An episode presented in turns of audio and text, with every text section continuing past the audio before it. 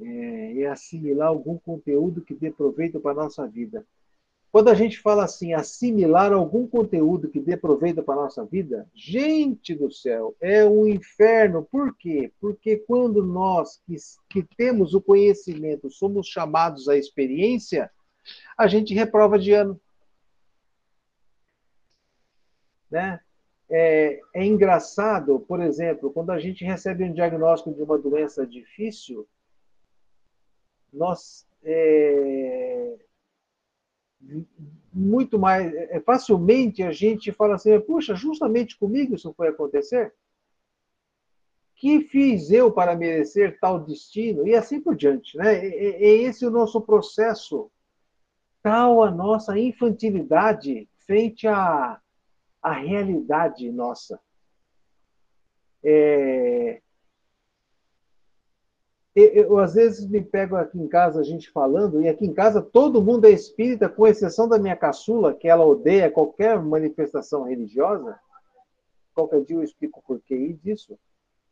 Mas, assim, é, eu às vezes pergunto para o pessoal, está num comentário, falo, mas gente, vocês não são espíritas, vocês não vão dar um tempo para esse coitado aí é, tentar ser melhor, ou vocês vão ficar cobrando uma atitude de quem não tem. Enfim, aquelas coisas que a gente aprende aqui e que na aplicação do dia a dia nos escapa. E a gente fica assim, é, às vezes, é, com coitadismo, que é uma coisa que a irmã Sidofo descreve num dos livros dela aí. O que é esse sentimento de coitadismo? Né? A gente se prende no nosso orgulho e a gente se acha injustiçado, seja por qualquer adversidade que a vida irá nos apresentar. Então, quando eu rezo, quando eu faço uma vibração para Deus, é, para que Ele me dê luz, o que, que Ele faz? Ele dá luz. Ele fornece a luz necessária. E qual é a nossa é, condução com essa luz? A gente normalmente põe uma venda, porque está muito forte a luz, então a gente põe uma vendinha assim no olho e vai para a vida. E aí começa a ter uma encrenca no mundo íntimo porque você tem um monte de verdade aqui, mas no teu coração isso não está ainda. E aí perdeu-se tempo. Perdeu-se tempo. A gente precisa, quando, eh, quando se faz uma oração, quando se faz um pedido a Deus, nosso Pai, é, eu até conversei hoje no salão com a menina lá. É, ela estava assim, ah, eu estou cheio de problema, tal, tal, tal. Eu falei, enumere um deles. Ela ficou assim parada. Ou seja, ela estava naquele momento de só reclamar das coisas, mas ela em si não sabia bem do que, que ela estava reclamando, mas ela estava meio, ah, meio, meio assim, meio tal. Aí eu falei assim: você manda um zap para Deus pedindo ajuda? Ah, eu acabei de mandar isso para ele agora. Eu falei, mas ele vai ler o seu zap e vai passar o dedinho assim, ó, vai procurar outro zap para ler. Por quê? Porque você não fez a frase completa, você não falou para ele tudo que você deseja nesse zap. Você falou assim, estou sofrendo. Ele, e? E? Hum, por que? Que eu tenho que falar o que eu estava sentindo? Mas é claro que tem que falar. Ele quer saber de que maneira ele pode te ajudar. Acontece que nós reclamamos das coisas da vida e muitas vezes nem sabemos por que estamos reclamando. A gente reclama pelo simples costume de reclamar, de falar, é como se isso nos alimentasse psiquicamente. E às vezes duas, três pessoas estão falando mal de alguma coisa ou de alguém e a gente entra na conversa para poder manter o clube sociável. E a gente não se atreve a discordar do tema da conversa. E a gente alimenta a conversa e se alimenta do tema que está sendo colocado lá. E a vida fica assim, nessa coisa. Resultado final, a gente fica sem perspectiva. Mas voltando, estou lá todo cheio de problemas, todo cheio de. E eu quero fazer uma oração, porque tudo quanto é palestra que eu assisto, eu escuto que orar é um sinal de ajuda, é um sinal de. É uma terapia, oração. É claro que é. Mas tem que saber para que orar. E muita gente não sabe. Sabe por que, que a gente não sabe? Porque a gente ainda não tem um projeto próprio. A gente ainda não estabeleceu para nós um projeto existencial. E sabe por que a gente não, não, não estabeleceu um projeto existencial? Porque muitas vezes nós ainda somos aquele.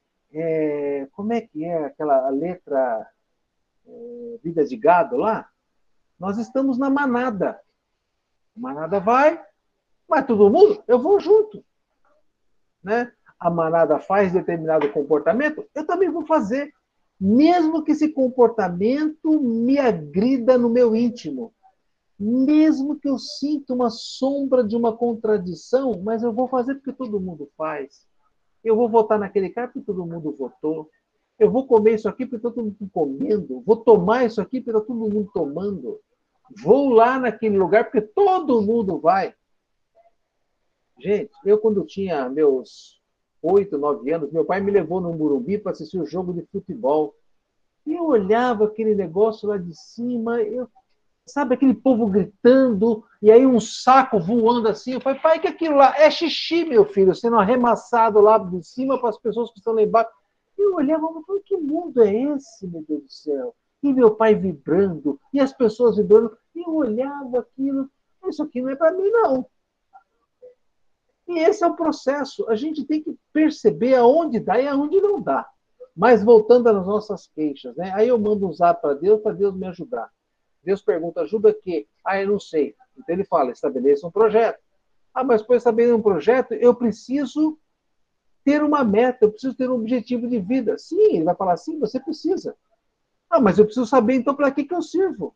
Ele, eu também acho que você precisa saber para que, que você serve. Ele vai falar assim, e você também precisa se conhecer. Aí que ferrou. Aí que ferrou. Por quê?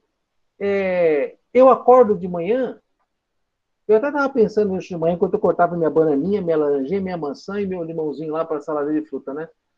Muitas pessoas acordam de manhã e já ligam a televisão, ou já ligam o rádio, ou já pegam o celular, botam o YouTube para escutar alguma coisa. Para que, que serve essas coisas?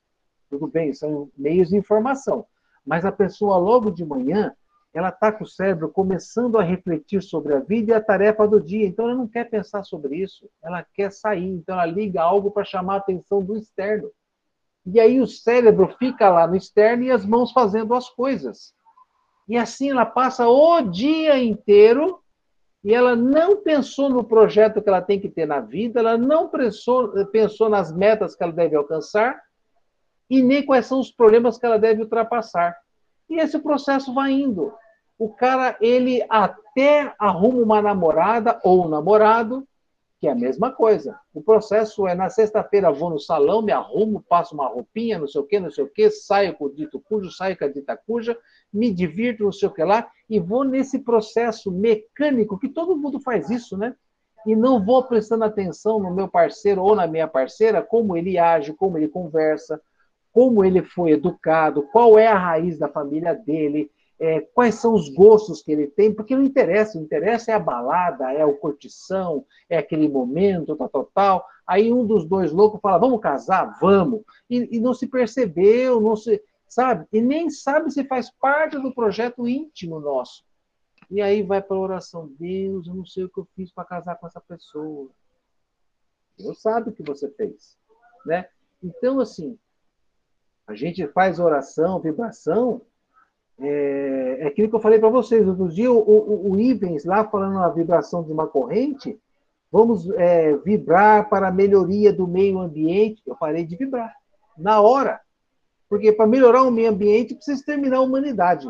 E eu estou nela, eu não quero ser exterminado.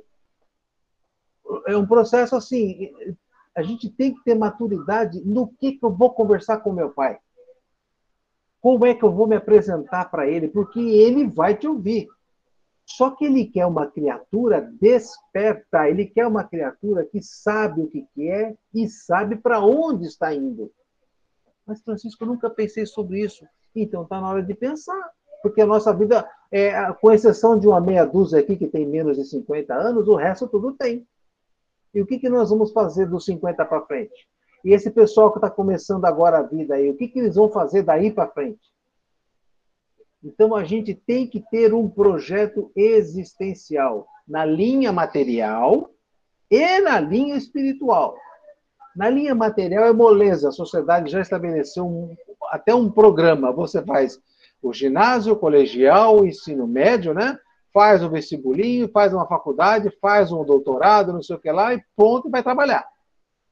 Material é fácil estabelecer, para alguns. Mas e a evolução do seu eu? Conhecer quais são as limitações que você tem como um ser vivente e encarnado num corpo de carne. Você é uma pessoa é, feliz? Você é uma pessoa satisfeita? Você é uma pessoa que tem amargura? Você é uma pessoa que se dá bem com todo mundo? Você é uma pessoa que está sempre arrumando encrenca? Você é uma pessoa agradecida pelo que as pessoas fazem à sua volta? Então você tem que se analisar em todas essas, essas facetas e ver assim, ó, se você se apresentar perante a espiritualidade maior, não vou nem falar Jesus, tá? Perante a espiritualidade maior, o teu currículo vai ter quais observações? Então, quando eu estabeleço metas materiais e metas espirituais, aí eu vou conversar com Deus e falar, papai do céu, ó, negócio aqui não tá bom tem isso, tem aquilo na minha vida, tal, tal, tal, tal, tal, tal, tal, tal. Sabe por quê? Lá no Evangelho, de novo eu vou repetir aquela estrutura, aquela história. Quando se reuniu aquele povo lá no Sermão do Monte, que chegou a hora de ir embora, os discípulos falaram: Mestre, nós precisamos dispersar esse montão de gente. Jesus falou: Mas eles precisam comer. E ele, sabedor de tudo, pergunta: O que vocês têm aí? para a gente dar de comida para esse pessoal. Os caras, esse cara tá louco, nós só temos aqui três peixes e cinco pães. Então ele pega esse processo e multiplica e distribui. Mas aí, quem lê isso aí fala, nossa, milagre da multiplicação. Conversa mole. O que Jesus quis fazer é o seguinte: ele resolve, mas a partir do que você apresenta para ele como entrada. Você quer financiar uma casa? Você quer comprar uma casa? Quanto é que você tem de entrada? Ah, eu não tenho nada. Então vai te catar, vai trabalhar junto um dinheiro, depois você vem aqui fazer um financiamento. Você tem que ter uma entrada. 10%, 20%. Eu tenho que ter um movimento espiritual na, em direção ao que eu desejo. Você tem 5% para dar de entrada no seu projeto pessoal, então a espiritualidade entra com 95% e financia mas ele precisa que você tenha esse projeto existencial, ele precisa que você tenha esse conhecimento do que você é, para que você, na hora de rezar, na hora de vibrar, na hora de orar, tenha lá o nome que você quiser para essa conversa com, com a espiritualidade, você se apresente com algo nas mãos. Não como uma criança chorando, não como um coitado que é vítima do mundo cruel, pedindo ajuda. Talvez até ajuda tenha.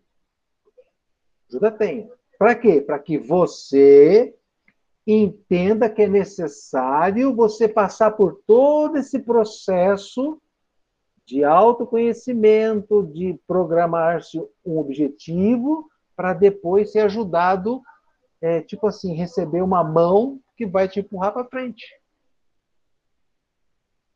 Apenas isso. Tá certo? É, então é isso. É, na aula passada, nós estamos vendo o quem, Diego? Você que deve ser um rapaz que deve ter anotado onde eu parei. Deixa eu ver. A gente, ah. a gente terminou. A gente terminou de falar do capítulo 2, da parte 2 do livro dos Espíritos. Ah, então nós vamos falar hoje de morte. Sim, a gente vai pro capítulo 3.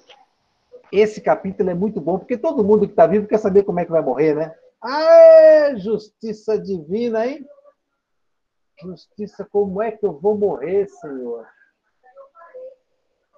É, eu tenho um livro que eu não acho esse desgramado, já faz uns dois, três anos que eu li.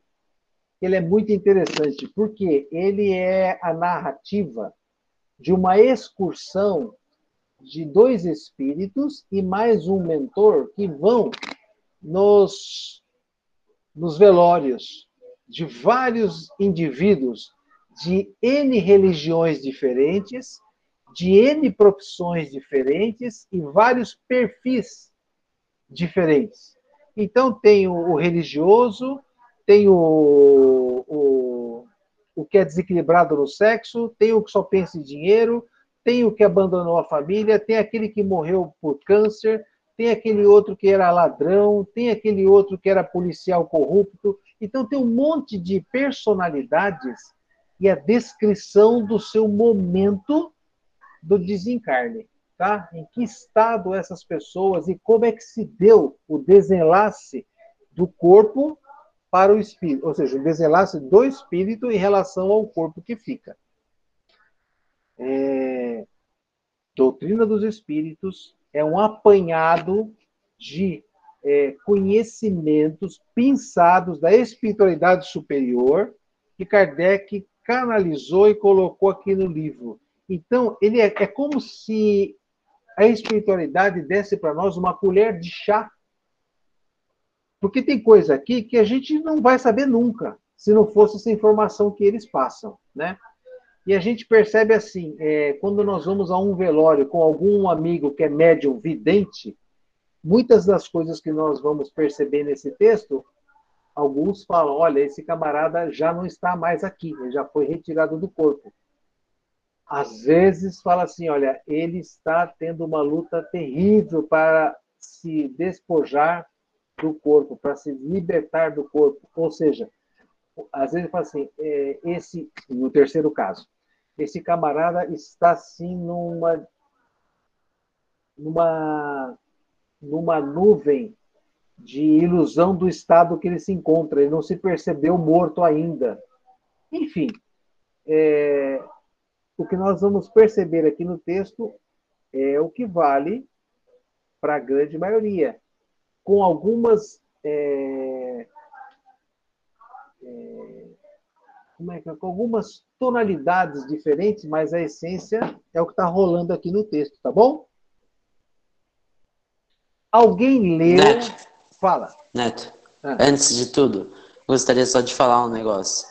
Olha que, olha que negócio, olha que engraçado. Eu, esse capítulo em específico, capítulo 3, é, eu comecei a ler por pura curiosidade antes de você indicar. Tipo, eu tava terminando de ler ele e aí na aula de quinta-feira você indicou pra gente ler.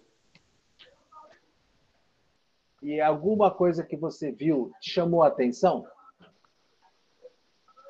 Ah, Putz, tudo isso me chamou a atenção. Eu, eu gostei muito do 2, do 3, do 7.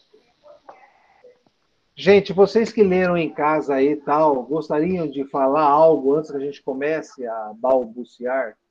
Balbuciar é uma palavra antiga que os mais novos não devem saber, depois a gente pode trans, transcodificar. Alguma coisa, gente?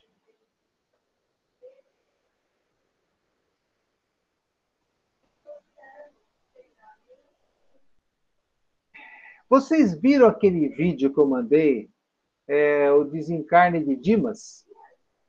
Que é uma dramatização. Eu vou mandar de novo no grupo nosso.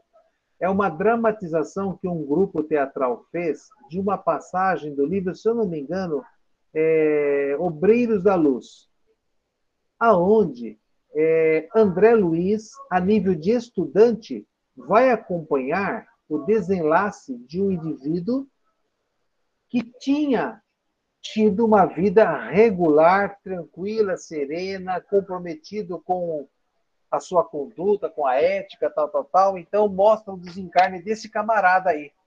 Tem até alguns efeitos visuais bem próximos da realidade. Então, eu gostaria que vocês, num momento aí daqui para a próxima aula, assistissem para terem uma ideia, tá?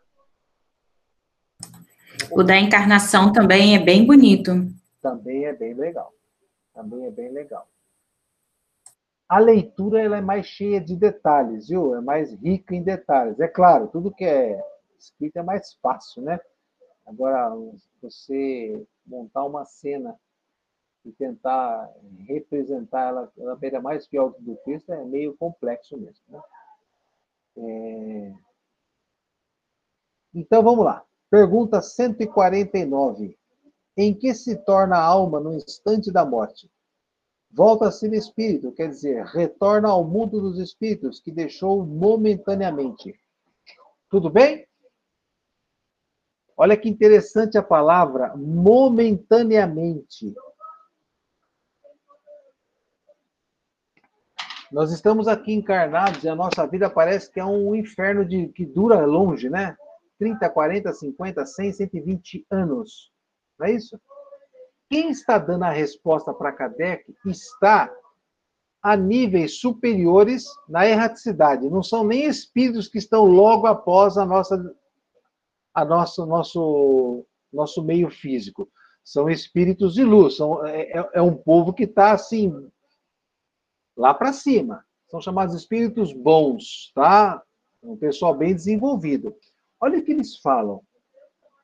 Volta ao mundo dos espíritos que deixou momentaneamente. Então, da ótica do espírito para a Terra, essa encarnação com o cara a cara fica aqui até 120 anos, para o espírito, é um flash de luz. Por quê, gente? Porque a vida do espírito é uma vida eterna, ela nunca vai ter fim, tá? Então, assim, é, nós estamos encarnados aqui, nós estamos é, encaixadinhos em nossos corpos. A gente fala assim, é, a gente tem o instinto da conservação desse conjunto, né? E esse instinto da conservação nos faz, às vezes, ter uma percepção de que a nossa vida, a nossa realidade, tudo bem, Marcelo? A nossa vida, a nossa realidade é essa aqui. E quando chega o médico falar para você assim, escuta, meu amigo, vou deixar sua família entrar, porque você está nas últimas, você fala, meu senhor, últimas de quê, moço? últimas nessa, né? Porque Olha a resposta. Volta a ser espírito. Quer dizer, retorna ao mundo dos espíritos que deixou momentaneamente. Tá? Então, essa é a resposta a 149. E aí nós temos. O Marcelo é um rapaz novo, está começando conosco hoje. Tá? Seja bem-vindo. É e tem a Angio. Angi. Aí, já abre o microfone, eu quero ouvir esse nome, eu vou gravar como pronuncia.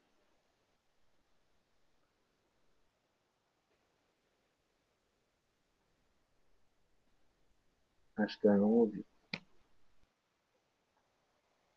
Tudo bem.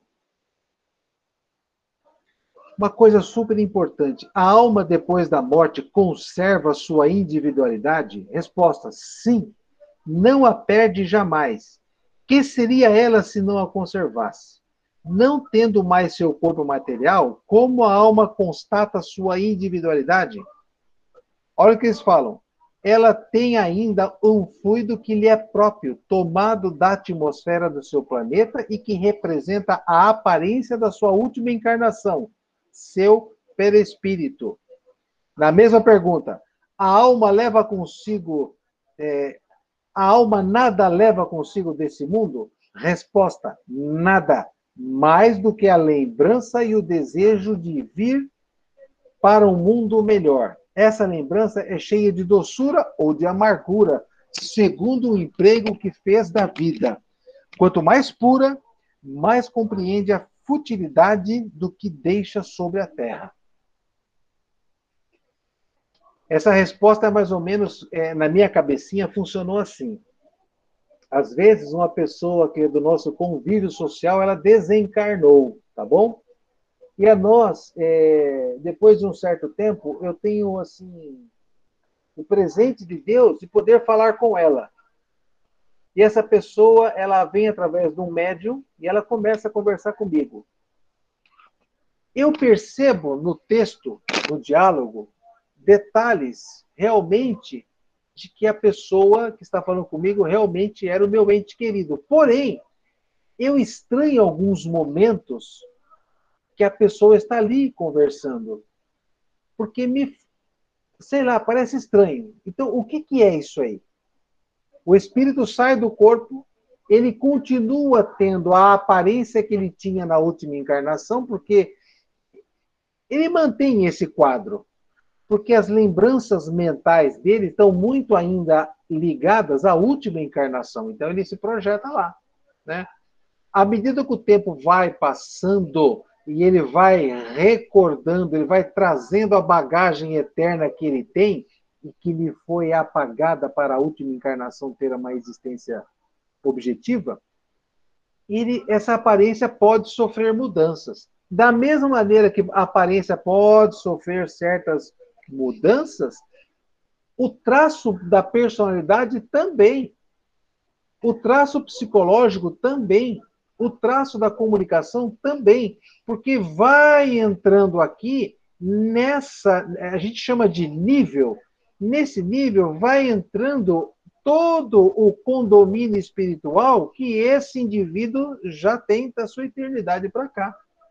Então, de repente, ele não é só mais, por exemplo, o Francisco. É o Francisco, é o João, é a Maria, tal, tal, tal, que foram reencarnações. Então, esse, todo esse conjunto está se comunicando com você. Esse indivíduo desencarnado, ele terá é, lembranças boas ou lembranças amargas, isso vai depender da qualidade que ele deu à sua vida. Agora, gente, uma coisa que nós vamos percebendo nas leituras complementares. É, lembranças boas ou amargas de. Olha, eu nunca vi um espírito relatando, nem ouvi e nem li, de lembranças amargas ou de lembranças boas, por exemplo, na bolsa de valores com os negócios que ele fazia. Ou na compra de um bem material, de uma casa, ou na venda de um terreno, ou na aquisição de, uma, é, de um diploma, de um, de um conhecimento tecnológico, todas as observações de bem-estar emocional ou mal-estar emocional é referente ao relacionamento pessoa a pessoa. Tá? Você pode morrer tentando entrar para a medicina, fazer medicina. Teu sonho é fazer medicina. Então você passa a vida passando vestibular, você não entra. Tá tudo bem. Você não vai para a reticidade como um ser frustrado. Mas como você lidava com sua mãe, com seu pai, com seu irmão, com seu marido, com seu filho, com papai, enquanto você estava nesse objetivo de vida, é isso que vai marcar o teu, a tua carteirinha de estudante lá. É, que mais que ele fala que é importante nessa resposta aqui da 150? A nossa individualidade é conservada, e aí o Kardec começa a fazer umas perguntas, porque existia na época, e existe até hoje, uma linha de pensamento que quando o indivíduo morre, ele volta para o todo. Né? É, é, como se fosse. É, Kardec até usa uma, uma ilustração para simbolizar esse pensamento. É como se fosse uma gota de água que vai do rio para o oceano e ela se mistura no oceano. E, e Kardec fala a respeito dessa teoria, ele contradiz o seguinte, porque de todas as comunicações que nós temos, a respeito, por exemplo, de um único assunto que ele fazia, né? Ele questionava a espiritualidade. Por exemplo, ele pegava lá um pedacinho do evangelho e queria saber uma interpretação daquela passagem daquele versículo. Ele mandava 50 cartas para os centros espíritas para o pessoal que mexia com espiritualismo na época por toda a Europa. E vinham as respostas. Então, Kardec fala assim: se os textos fossem idênticos, simbolizava realmente uma única fonte, né? Mas você percebe que os níveis intelectuais das respostas, a cultura que envolvia cada resposta, demonstra claramente que os indivíduos mantém o seu caráter, a, a sua personalidade depois de desencarnados. Tá? Através de entrevistas. É, quem foi você? O que, que você fez na Terra? Onde você morou? O que aconteceu com você? Quais foram os seus projetos que deram certo? Tá? Então, os indivíduos davam os testemunhos e era feita uma checagem desses dados. E todos patiam. Quer dizer, o indivíduo ele desencarna, ele mantém a sua individualidade. Então, nós levamos para o outro lado da vida os nossos amores, ou as nossas é, vivências, é, relacionamentos é, emocionais. E esse que é o processo. Tá certo? É, que mais que a gente pode comentar sobre até a 153? Ele faz uma pergunta assim: em que sentido se deve entender a vida eterna? Questão 153. É a vida do espírito que é eterna. A do corpo é transitória e passageira. Quando o corpo morre, a alma retorna à vida eterna. Então, os espíritos estão martelando na nossa cabeça e nos preparando para o nosso desapego. Gente, desapego. Eu tenho que me desapegar da minha mulher, dos meus filhos, do meu marido, dos meus pais. Eles são irmãos que estão nessas posições hoje, né? Graças a Deus, eu tive duas, dois seres que quiseram me trazer para a Terra, que são os meus pais, mas na verdade são dois irmãos que vieram antes. E eu tenho que encarar esse relacionamento. O dia que eu me tornar um espírito de luz, eu vou até achar bonitos os meus vizinhos, que hoje me enchem um saco pra caramba. Eu vou achar até bonito os meus vereadores, aqueles médicos do INSS que nem olham para minha cara quando fazem consulta. Eu vou achar tudo isso lindo, são irmãos, é, fraternos, tal, não sei o quê. Enfim, esse é o processo. É, e ele fala assim: enquanto você está na carne, você está fora da vida eterna. Olha só. Você retorna para a vida eterna quando você volta para o plano espiritual. Então, estar na carne, na nossa visão, é um negócio. É vida. Mas para o espírito, é um intervalo da sua vida espiritual. Você entra aqui num processo de aprendizagem, num processo de expiação, num processo de amadurecimento do seu eu, para retornar, não se sabe para onde, né? Algum comentário, gente, até aí? Os meninos mais novos e as meninas mais novas, nós estamos acompanhando a leitura do capítulo. O livro dos Espíritos é dividido em três livros. Então, nós estamos. É, eu peguei alguma coisa do primeiro, agora, esse tempo, nós estamos no livro 2, dentro do livro dos Espíritos. Capítulo 2, 3 e 7. Semana passada nós falamos um pouquinho sobre o 2, hoje estamos falando sobre o capítulo 3, tá? E talvez dê tempo, e na próxima aula o capítulo 7. Desse intervalo aqui. Esse capítulo 3 fala sobre a volta do espírito para o plano espiritual. A separação da alma e do a separação da alma e do corpo. A separação da alma e do corpo é dolorosa? A separação da alma e do corpo é dolorosa? Não. O corpo sofre frequentemente mais durante a vida que no momento da morte. Neste, a alma não toma parte. Os sofrimentos que experimenta algumas vezes no momento da morte são um prazer para o espírito que vê chegar o fim do seu exílio. Coisa de doido, né? É, existem alguns textos no Evangelho segundo o Espiritismo que ele fala assim, ó, enquanto vocês estão presos aí, olha, é, a espiritualidade lá de cima, ela usa algumas expressões que eu acho que é para não deixar, não, não nos deixar muito chocados, né? Eu desconfio que a gente não vale meio centavo. Por isso estamos encarnados por nós por aqui. Gente do céu, o planeta Terra é um planeta difícil. Você tem que correr atrás do bem, da comidinha, do arroz, feijão, carne, picanha, é, umas coisinhas gostosas, uma cerveja, aquelas cervejas artesanais são deliciosas, mas tudo isso custa caro, tem que trabalhar, tem que estar sempre se aprimorando, é um inferno, né? Não é fácil você ter, alcançar os prazeres que esse mundo nos oferece. A gente sofre, sofre, corre, corre, corre, corre, corre, chega no final lá, tipo, morre, vai tudo pro caixão, apodrece, fica lá, pô, acabou.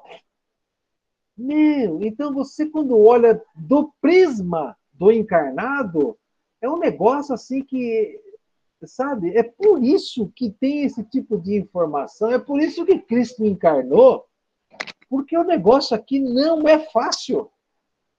Né? Tocar um métier para frente é, exige é um pedigree danado de cada um de nós. E não adianta querer descer do barco. Se você, ah, eu tô, sou rebelde, vou descer, não quero saber nada disso. Tudo bem. Você pode ser andarilho, você pode se matar, se suicidar, não sei o que lá. O problema é seu. Mas você vai ter que reparar tudo e vai ter que continuar, porque você vai ficar que nem aquele cachorrinho que cai da carroça e fica correndo atrás. Esse é o processo, não tem escapatória. Porque nós só vamos é, atingir um lugar melhor depois que a gente aprender tudo que a Terra nos oferece. Então é melhor a gente começar a entender todo esse processo, essa dinâmica espiritual que cerca, que nos alerta, que nos cutuca de forma silenciosa, que nos cutuca de forma invisível, para que nós soframos o menos possível. Tenhamos um pouquinho de lucidez para com a nossa sorte, ó, sorte futura. Porque você não pode até se pousar de bonitinho, fazer curso de quinta-feira, fazer curso de domingo, ir na missa de, de domingo de manhã, é, ajudar os pobrezinhos na rua. Você pode pousar de bonito agora, mas se você estiver sofrendo agora, é porque você lá atrás fez bobagem. Esse sofrimento agora é o efeito de uma causa que ficou lá atrás. No presente, você só tem uma situação: é trabalhar para o futuro. É caprichar nos seus passos aqui, porque você está plantando o futuro. É um saco, é que nem comprar um carro de 100 mil reais e você vai guardar um real por mês. Até juntar 100 mil para você sentar naquele carro gostoso, aquele cheiro de carro zero quilômetro, vai levar muito tempo. E tem gente que desiste. Acaba juntando 10 reais, dá de entrada, faz o financiamento e faz um rolo na vida financeira porque ela quer sentar no tal do carro novo. Esse é o processo que a gente tem que se conscientizar e amadurecer o mais rápido possível. Porque quanto mais rápido a gente acorda, menos dor a gente vai sofrer. Né? Continuando. Como se opera a separação da alma e do corpo? Rompidos os laços que o retiam, ele, ela se liberta, a alma se liberta, né? Então, quando o espermatozoide se junta com o óvulo, nesse sistema, que acho que é o nome de zigoto, que tem isso, o pessoal que está fazendo isso, ah, graças a Deus, zigoto, um espírito, ele é conectado através de laços fluídicos. Então ele fica aqui conectado ao óvulo, laços energéticos, né? E esse óvulo vai se multiplicando, vai se multiplicando. Esse espírito que sofreu um encolhimento para a hora do, da gestação e do nascimento, ele também vai caminhando e desabrochando, desabrochando, tal, tal, tal, e cada vez mais ele vai drenando informação para essa divisão celular aqui, ele vai coordenando né, a funcionabilidade dos sistemas que esse zigoto vai se desenvolvendo, tal, até chegar o momento da sua do seu nascimento. A hora que chega o momento do nascimento, ele é, ele é agarrado pelo corpo, ele fica lá com esses laços é, ficam desde a ponta da cabeça até a pontinha do pé, tudo conectado, célula a célula. Cada célula ligada ao célula do perispírito, fica tudo ligado. Vai desencarnar. Vai desencarnar, você vai perceber que esses laços vão se rompendo. É como se fosse, sabe algodão doce, quando você faz assim e ele se desfaz, tal? Ou um pano podre que ele, ele se desfaz assim, tal, tal, tal. É, é mais ou menos esse uma alegoria que a gente pode fazer para esse para esse rompimento dos laços fluídicos que ligam você ao seu corpo material, tá? Então é, é isso que acontece. É, só para quem chegou mais tarde um pouquinho, eu vou colocar de novo no clube, no clube, no grupo, um videozinho de uma dramatização chamado Desencarne de Dimas, que é um trecho do livro Obreiros da Luz de André Luiz. Eles dramatizaram o desencarne de uma pessoa lá, tá? Uma pessoa, de certa maneira, de vida regular, tá bom? Para que vocês entendam essa questão dos laços fluídicos, o que vai, vai acontecendo aí.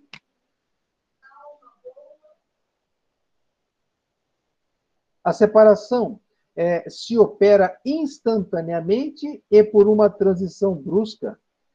E por uma transição brusca. Há uma linha de demarcação bem nítida entre a vida e a morte? Resposta: não. A alma se liberta gradualmente e não escapa como um pássaro cativo que ganha subitamente a liberdade. Esses dois estados se tocam e se confundem, assim como o espírito se libera pouco a pouco de seus laços. Os laços se desatam, não se quebram. E aí Kardec faz um comentário sobre a resposta, tá? É, o que eu achei interessante está num parágrafo, lá no meio do comentáriozinho dele, tem um pedaço que começa assim, ó, tá na primeira, segunda, terceira, quarta, quinta, sexta linha.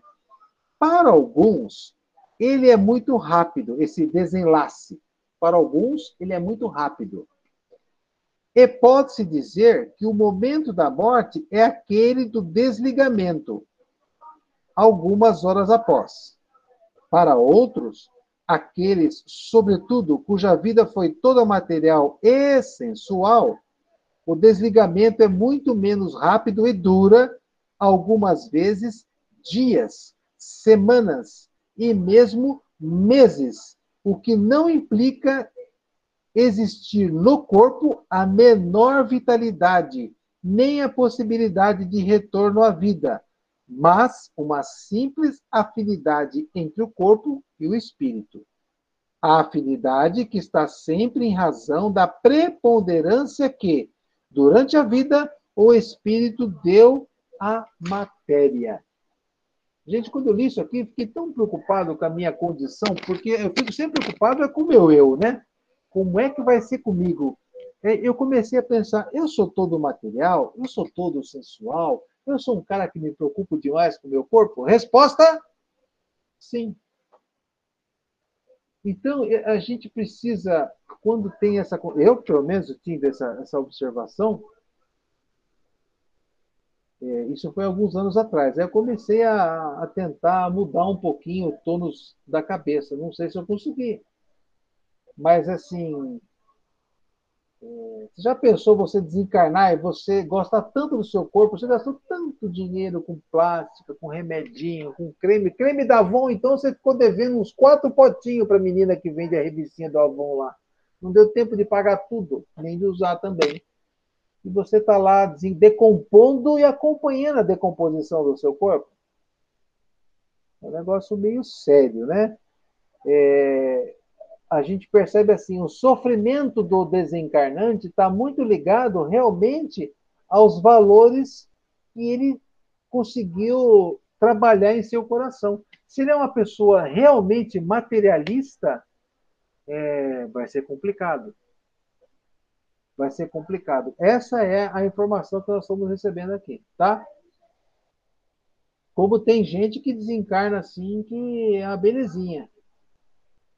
Mas belezinha. A gente até fala assim, ah, morreu feito passarinho. Diga! É, que é a Raquel, na verdade, tem pergunta. Oi. Fala, Raquel. Oi. Quando você falou que aí demora um tempo, né? A pessoa... Eu não, tá aqui no texto. a pessoa tem, tipo, ou o espírito tem, tem alguma consciência de que tá, o corpo está se decompondo e você está preso ali, assim? Tipo, como Existe alguma, algum depoimento desse processo? Eu não lembro de ter lido nada a respeito, mas olha, se o cara está acompanhando, com certeza ele está totalmente transtornado mentalmente já. Porque deve ser algo terrível, né? Se a gente vê um carrapato andando na nossa pele, a gente já fica horrorizado. Você imagina vermes comendo. É, É um então. negócio Tem complicadíssimo, né? do que está acontecendo? Oi? Ele tem consciência do que está acontecendo? Eu acho que não. Eu acho que não. Assim como ele acho que não tem consciência, ele não ouve os parentes desencarnados que vão buscá-lo. Gente, se eu não me engano, o livro. Ó, anota aí: Os Mensageiros, capítulo 47. Os Mensageiros, capítulo 47. Eu acho que é nesse capítulo que tem a história que André Luiz vai até o necrotério, onde lá tem uma moça de 30 anos que tinha desencarnado, já estava há seis horas na geladeira, ali o corpo, e o mentor leva o André Luiz e o Vicente, que eram dois médicos encarnados, para visitar, para aprender. E lá, é, o mentor fala assim: Eu quero que vocês observem essa moça aqui. Ó. Ela está há seis horas já desencarnada, já está aqui na gaveta, esperando os familiares. E aí André Luiz fala assim: Mas eu percebo uma alma masculina do lado dela. O que está acontecendo? Aí o, o mentor explica: essa moça não tem o menor conhecimento sobre morte. Ela fecha os olhos com força porque ela não quer ver ao lado o espírito do noivo que já desencarnou antes dela e que ele veio buscá-la. E ela se nega terminantemente a, a ir.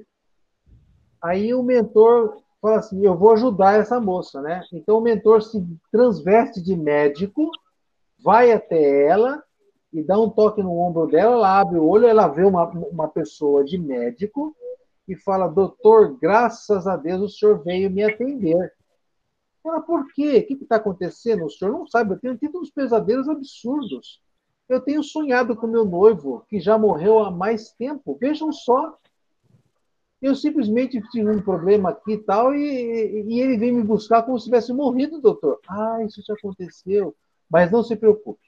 Eu vou te adormecer agora, que você está em tratamento, em terapia, né? E você vai ser conduzida para um quarto, ele vai separá-la do corpo. Você vai ser conduzida pelos nossos enfermeiros para um quarto, e depois de lá nós vamos te ajudar a se restabelecer. Tudo bem? Tudo bem. Tá, mas ela sabia que ela tinha morrido? Não, ela achou que ela... não sabia, não tinha a menor noção. Gente, às vezes, na desobsessão, é, é, chega a assistido lá, que a gente põe um médio na. é, põe um assistido na corrente, aí tem lá um espírito acompanhando o assistido, a gente põe esse espírito no médium, e o espírito pergunta: o que eu estou fazendo aqui? Aí a gente começa, mas por quê? O que está acontecendo com você? Eu não sei. Eu tive uma dor de cabeça e agora eu estou aqui conversando com gente estranha. O cara teve um derrame e nem sabia que desencarnou. O outro assim, eu não sei, eu tinha uma cirurgia marcada, eu entrei para os exames, eu estou aqui agora, não sei o que está acontecendo, não estou vendo ninguém que eu conheça. Mas a pessoa seria autista. Ah, eu acho que eu morri, hein, pessoal. Pois é. Pois é. Ou a Então- pessoa o espírito. Mas é, é um problema do espírito que não quer se desvincular do corpo, Tudo isso. ou porque uma dúvida que eu até estava falando com a Kátia, que é assim, tipo, você falou, ah, a gente, depois que desencarna, continua sendo a mesma pessoa.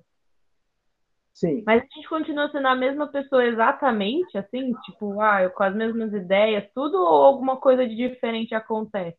Kardec perguntou e qual foi a resposta? Diego, me ajuda. Eu não li. Sim. Resposta sim.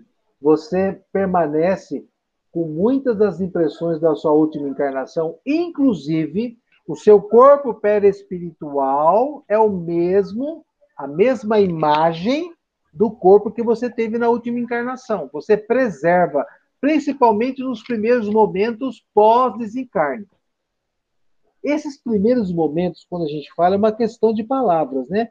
Porque os primeiros momentos podem ser momentos, dias, semanas, meses, anos, dezenas de anos e séculos na mesma figura.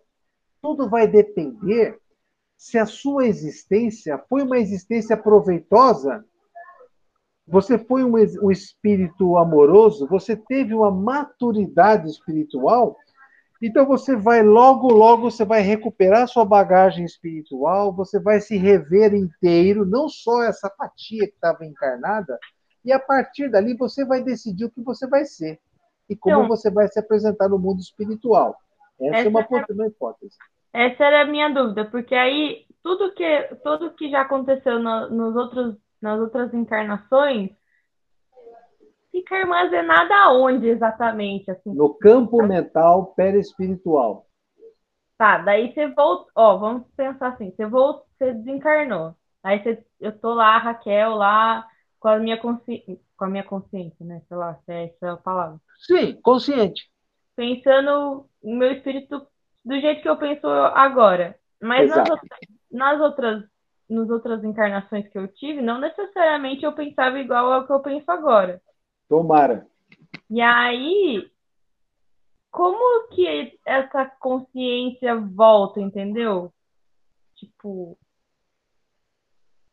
Olha, depois que eu me tornei espírita e comecei a perceber as porcarias que eu fazia no passado, eu hoje sou tentado a fazer as mesmas porcarias, porém eu tenho uma facilidade muito grande de falar não. Facilmente eu falo não, isso eu não quero mais para mim. Ponto. Quando você volta para o plano espiritual, é, Raquel, né? Raquel, é, tudo que você aprendeu e te fortaleceu como espírito, você vai trazer todo o seu passado, porque você está encarnado, é para trabalhar toda essa tropa que está aqui atrás, ó. É para trabalhar as emoções que essa tropa estão bombardeando em cima de você, é, compulsão de alimento, compulsão de comida, compulsão de compra, é, desequilíbrio na área do sexo ou desequilíbrio na área do relacionamento interpessoal, um monte de porcaria, você está trabalhando, você está. Então, quando houver a conjugação, eu tenho aqui fatores concretos de domínio dessa falange toda. Agora, passa a vida dando vazão aos seus desejos, aos seus desequilíbrios, às suas é, neuras, sem eira e nem beira, quando você desencarnar, você de novo vai ser um edifício, vai parecer um. Lá vai eu. Vai parecer um. Como é que é aquele. Aquele. Vai parecer um cortiço. É um nego tocando samba no andar de cima, é um banda no andar de baixo com altabaque, briga de vizinho, é outro que saiu com a mulher do outro que está ali na frente. É uma bagunça desgraçada no seu condomínio. E esse é o ser que vai estar no plano espiritual. Aonde você vai morar? Nessas condições. Num espaço no astral, onde as pessoas estão no mesmo nível de vibração, tudo bagunçado, tudo fora do eixo, sem nenhum elo emocional verdadeiro, sem nenhuma construção. Então a gente tem aqueles vales aonde se amontoam espíritos de uma natureza bem semelhante. Tem vários deles por aí. Então, é, esse é o processo. Nós somos hoje um projeto para o futuro, né? Nós somos o síndico de um prédio cheio de louco embaixo, na verdade é essa, né? cheio de, de, de níveis ou nossas encarnações passadas, que a gente precisa hoje mostrar um caminho um pouquinho mais sereno, um pouquinho mais equilibrado para a construção de um futuro feliz. É isso que essa turma toda aqui está falando para a gente nesse livro, de, por N temas, por N aspectos. Tudo bem? E a gente pode não querer lembrar, tipo assim, ah, eu gosto de. Ou, ou se pode. E, querer. Toma aqui as suas lembranças anteriores. Aí fala, ai, não, obrigado, não quero, não, vou continuar. Então, mas infelizmente, se você fala assim, ó, poxa, mas eu quero caminhar, eu quero, ou até eu quero ir morar na colônia tal, que é um nível acima da que você estaria, né? Aí ele fala, olha, para isso você precisa trabalhar determinados aspectos da sua personalidade que foram montados lá no século XVI. Você fala, mas como assim, século XVI? Eu, não queria lembrar. Fala, então fica aí onde você está. Ah, mas eu quero ir, então vamos trabalhar isso aí. Aí eles vão te levar lá no lugar lá que vai poder abrir a sua memória, lá no século XVI, para você olhar você entrando nas vilas com cavalo, espada na mão, matando todo mundo, sei lá o que, que você fazia. E assim nós vamos. Sempre no processo de amor. Mas o que a gente tem que encarar essas informações é assim, olha, tudo é, é que a gente fala muito resumidamente, muito friamente, mas isso não é assim tão simples, né? Mas Uhum. esse é o é- é- essa é uma ideia geralzona de todo o processo. De todo o processo. Fala, Diego. Se, um, se uma pessoa morre ainda numa idade é, baixa, uma, uma criança morre, como que vai ser o, o, o restabelecimento do espírito dela para ser um espírito, tipo, como que ela vai res- se restabelecer no plano espiritual? Na forma de uma criança? Good question. Funciona assim. É, espírito zigoto. Tum, ligou. Então eu estou aqui é, me comunicando, fazendo meus laços fluídicos, estou montando meu corpinho, tal, tal, tal, tal, tal. Você, como estudante de vestibular, curso médio, deve saber que o sistema nervoso central ele é formado até os 5 anos de idade. Todas as bases do, do cérebro são formadas até os 5 anos de idade. Então, eles falam assim: se o espírito desencarna antes dos 5 anos de idade, ele desencarna, se desvincula e já é adulto normal. Perdão, desculpe. Se ele desencarna antes dos 5 anos normal, ele desencarna ainda na forma de criança e ele é levado para um local onde é dado o desenvolvimento dessa criança até a idade adulta. De novo, não sei te dizer se na mesma velocidade ou mais rápido ainda que nós aqui na Terra, tá? Mas ele é levado para departamentos especiais que cuidam dessas crianças que desencarnam antes dos 5 anos de idade.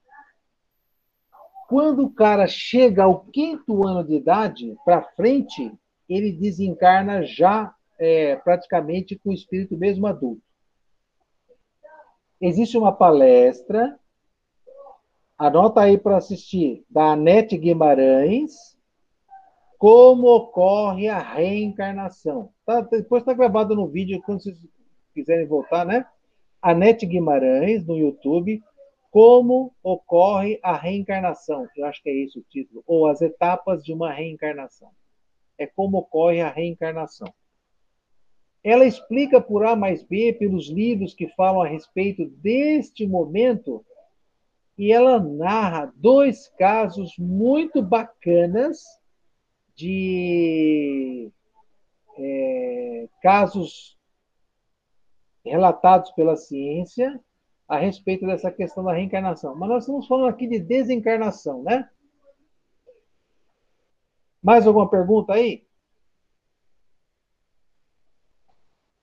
Peraí, eu tenho uma pegando o gancho do Diego. Eu não sei Ah. se eu entendi, porque quando, antes dos cinco eu, eu não assisti a, palestra da, da moça que falava dessa questão das crianças. Mas eu sei que tem alguma coisa que até os cinco anos a gente ainda tem um pouco de consciência do, das, das outras. Puta, é verdade, eu tô, eu tô confundindo as bolas. Esquece. Esquece. Diego, volta. Funciona assim. Funciona assim. Espírito adulto está reencarnando num corpo novo, tá? Ele é diminuído e ele é conectado ao corpo. Tudo bem.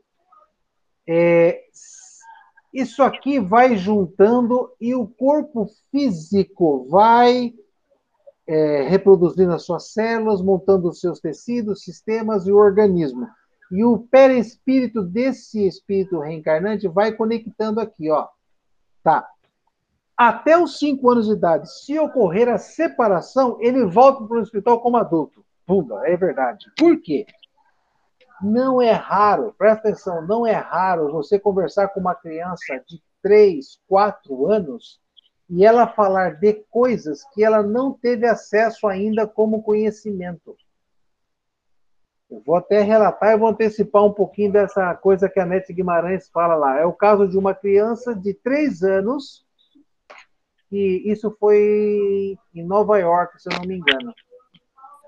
Uma criança, filho de italianos, e essa criança, um rapazinho extremamente normal, ele adorava brincar de, com coisas de bombeiro. O quarto todo dele era decorado com coisas de bombeiro. E um dia a mãe foi buscá-la na, buscá na creche e a mãe te, queria ter uma. A professora chamou para uma conversa em particular, dizendo que elas estavam preocupadas com o menino, porque ele estava muito quietinho, muito murchinho no cantinho da sala e ele não estava nem lanchando direito, não estava se interagindo com a turma e a professora queria saber se tinha ocorrido alguma coisa a nível familiar. A mãe ficou surpresa com o relatório da professora e ela falou: não, em casa está tudo bem. Alguém brigou com ele? Foi chamada a atenção? Não, nada, está tudo normal. Retornando para casa, a mãe faz a pergunta: o menino, o que está acontecendo com você? o menino parou o que estava fazendo com as mãos, olhou para ela, olhou pra, é, ela descreve no, no, relatório lá com um olhar bem fundo e falou: Mãe, você quer saber mesmo o que está acontecendo comigo? É claro que eu quero saber o que está acontecendo comigo. Eu sou a mãe, eu preciso saber. Pois é, mãe, eu estou com muita saudade. Mas saudade de quê, meu filho? Da minha família. Não, eu sou sua mãe. Ah, nós somos sua família, não, mãe. Eu estou com saudade da minha esposa e dos meus filhos. Como assim? Ah, mãe, eu eu eu com saudade da minha mulher, dos meus filhos. Mas que mulher, que filho? Ah, o que eu tenho lá, que mora na rua tal, não sei o que lá. Eu fui bombeiro, mãe. Eu, eu, eu, eu, eu, eu vim para cá porque eu era bombeiro. Olha só eu estava no grupo tal, meu número de seguro social é número tal, tal, tal, tal, tal, tal, tal. A mãe ficou desesperada. O que aconteceu? Levou para o psicólogo. A psicóloga, depois de muito trabalho com essa criança, decidiu que ela não tinha conseguido nenhum resultado positivo, fazer o tal do choque de realidade. Pegou os dados da tal da viúva, foi atrás da viúva, foi atrás do quartel, tal, tal, tal, e começou a constatar que tudo que o moleque falava tinha sido verdadeiro. E a única coisa que faltava para fechar o processo todo era, era a viúva. Então, ele, ela colocou, a, a, a, psicóloga colocou sistematicamente a criança sentada na parede de trás por onde abrisse a porta, e a viúva topou fazer um, um trabalho com essa criança para ajudar essa criança. Foi até uma reunião no consultório. A viúva entrou, sentou, e, e, ela perguntou, mas cadê a criança? Aí a psicóloga apontou para o fundo da sala. Quando a mulher virou, a criança falou: Olá, meu bem, tudo bem com você? Quanto tempo que eu não te vejo? Nossa, você imagina o clima. Essa mulher, mas eu, você, quem é você? Tal, tal, tal. Olha, eu sou fulano. Você está de brincadeira, né? Aí os dois se sentaram e começaram a conversar. Aí a psicóloga, a, a, a viúva falou: Olha, eu não sei o que está acontecendo, mas esse rapazinho, ele, ele, sabe até de sinais íntimos que eu tenho é, em mim, coisa que só meu marido sabia. A psicóloga ficou xarope da vida, ficou xarope, ficou desnorteada, porque ela nunca tinha encontrado, nunca se se deparado com uma situação daquela, a não ser ter ouvido que um colega de trabalho em uma outra cidade tinha sofrido o mesmo processo terapêutico com uma outra criança e ela pediu um conselho. Ele falou assim: Olha, minha senhora, eu não sei bem o que acontece, a gente não tem nada catalogado na nossa, no nosso estudo. A única coisa que eu sei é que com cinco anos tudo isso desaparece. Tudo isso desaparece. Antes dos cinco anos, se desconectar o espírito do corpo, ele volta e é o adulto que era. Depois dos cinco anos que se completa a formação da caixa cefálica do sistema nervoso central, tudo é apagado e o espírito é definitivamente conectado a esse corpo que está em desenvolvimento. Se ele desencarnar a partir dos cinco, ele desencarna como ele está, cinco, seis, sete, e é levado para o plano espiritual, aonde ele vai retornar à fase adulta. Agora sim. É, tanto que. Oh, fala, fala, fala, fala. Ô Neto, tem um, um relato desse da nossa família. A Thaís teve uma, com dois para três anos de idade, teve uma lembrança, né, de, uma situação, quando, ela, quando eu era criança, a minha Thaís é minha filha, é, com dois para três anos de idade, ela sai correndo, vem correndo da sala e agarra minha mãe assim pelas pernas e começa a falar várias coisas assim para minha mãe, de situações que tinham acontecido na nossa vida quando eu era criança. Quando a, a, a Kátia era bebê, a Kátia, minha irmã. E, e, e, deu detalhes, assim, da situação, sabe?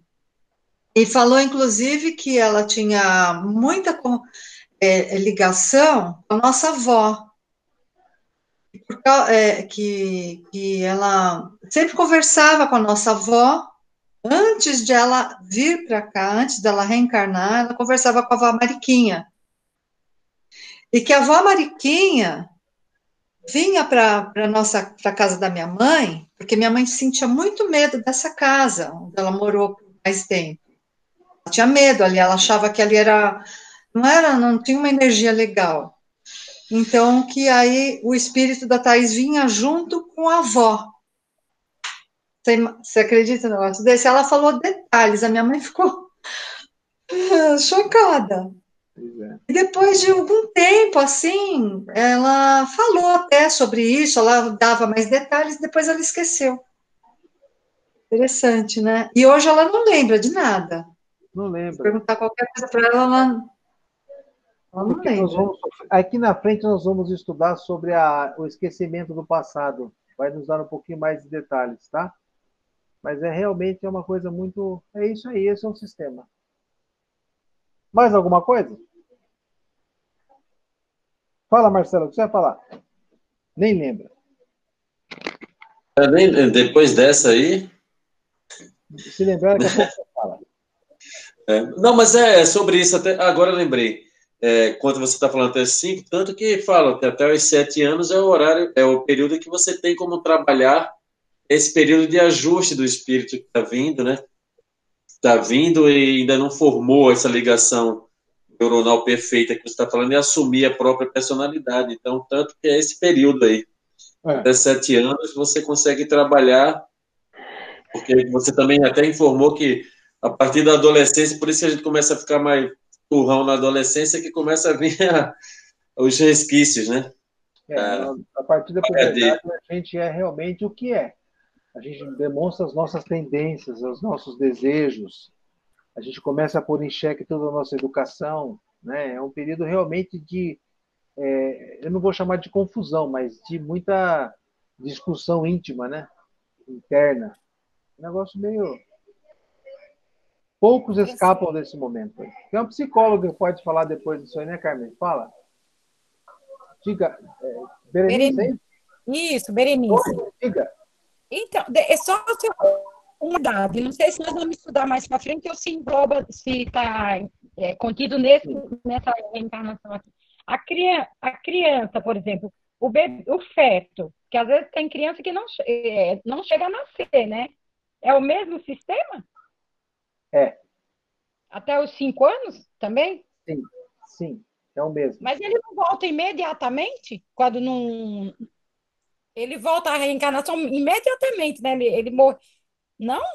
Para mim, eu li assim, eu não entendi. Não, ó, presta atenção. Quando você fala assim, ele desencarna antes de nascer e volta imediatamente, você está me dando uma regra. Você está me relatando uma lei. Eu não estou dizendo que esse fato não ocorre. Pode ocorrer.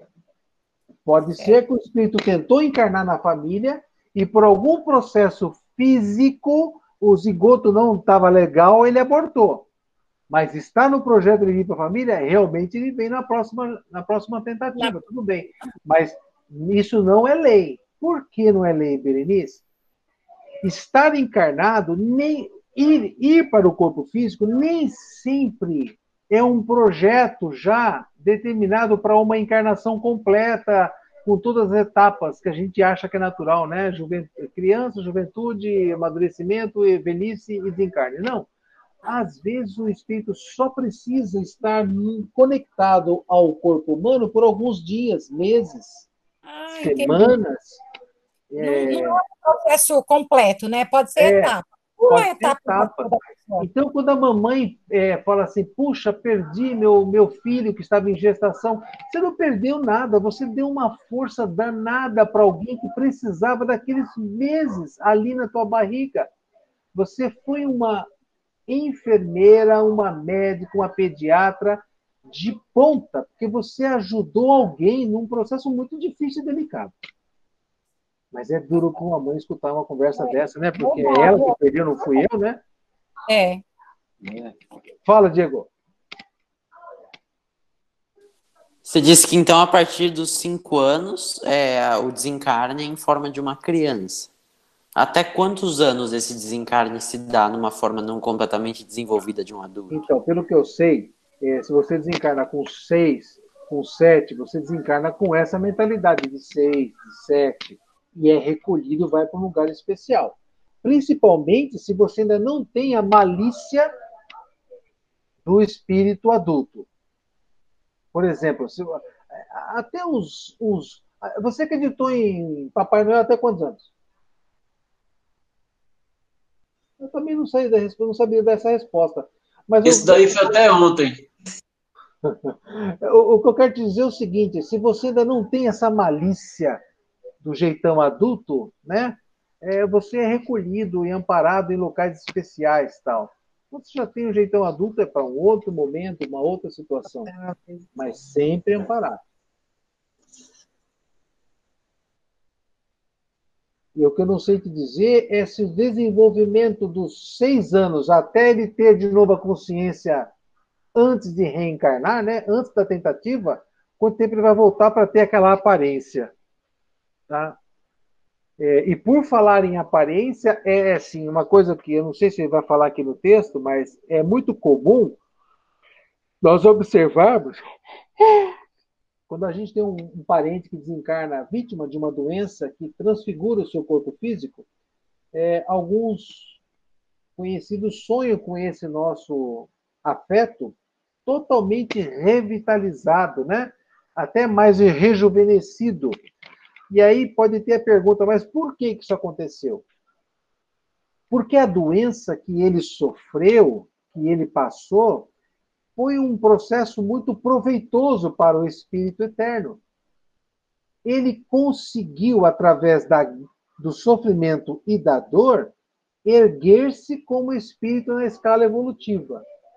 E aí, quando ele se apresenta desencarnado, sem esse corpo que traduz dor para ele, ele está feliz. Gente, por exemplo, você quer ver uma, uma mulher feliz, você dá um cartão de crédito para ela sem limites, né? Vai para o salão, dá um jeito. Meu, a mulher eh, se revigora. Vejam as viúvas que largam os trastes lá no necrotério e no dia seguinte já está no salão, já faz o loiro, já põe aquele batom vermelho, já começa até a emagrecer, né? O gordo da vida toda, Mardita. Quando fica viúva, a bichinha faz cintura, levanta os peitos, co corrige o papo, arruma o cabelo, tira a sobrancelha, né? Mas aquela portuguesa que faz bacalhau, né? Tira a sobrancelha, fica uma bichinha bonita de se ver, porque ela está feliz. Então, o espírito desencarnado, que ele passou por esse processo de, de, de recuperação, de é, e ele volta para o plano espiritual de consciência, de alma lavada, vamos dizer assim, ele, o perispírito, por ser uma estrutura, como nós já vimos lá atrás, uma estrutura plástica, e ela é maleável de acordo com o pensamento do indivíduo que o possui, ele apresenta uma, uma forma externa bastante legal. Sem a necessidade de creminhos do Avon para levantar aqui, levantar ali, levantar a papinha, nada disso, né? Fala, Marlene. Abre seu microfone aí, ó. Não estou ouvindo. Vê aí. Você ainda está sem microfone. Eu não consigo abrir seu microfone. É você que abre aí. Mexe com o mouse que vai levantar o microfone.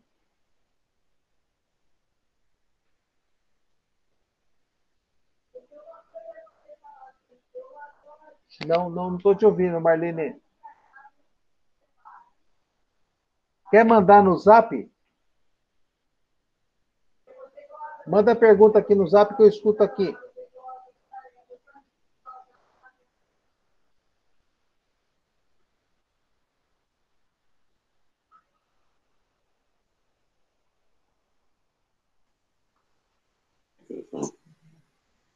Oi?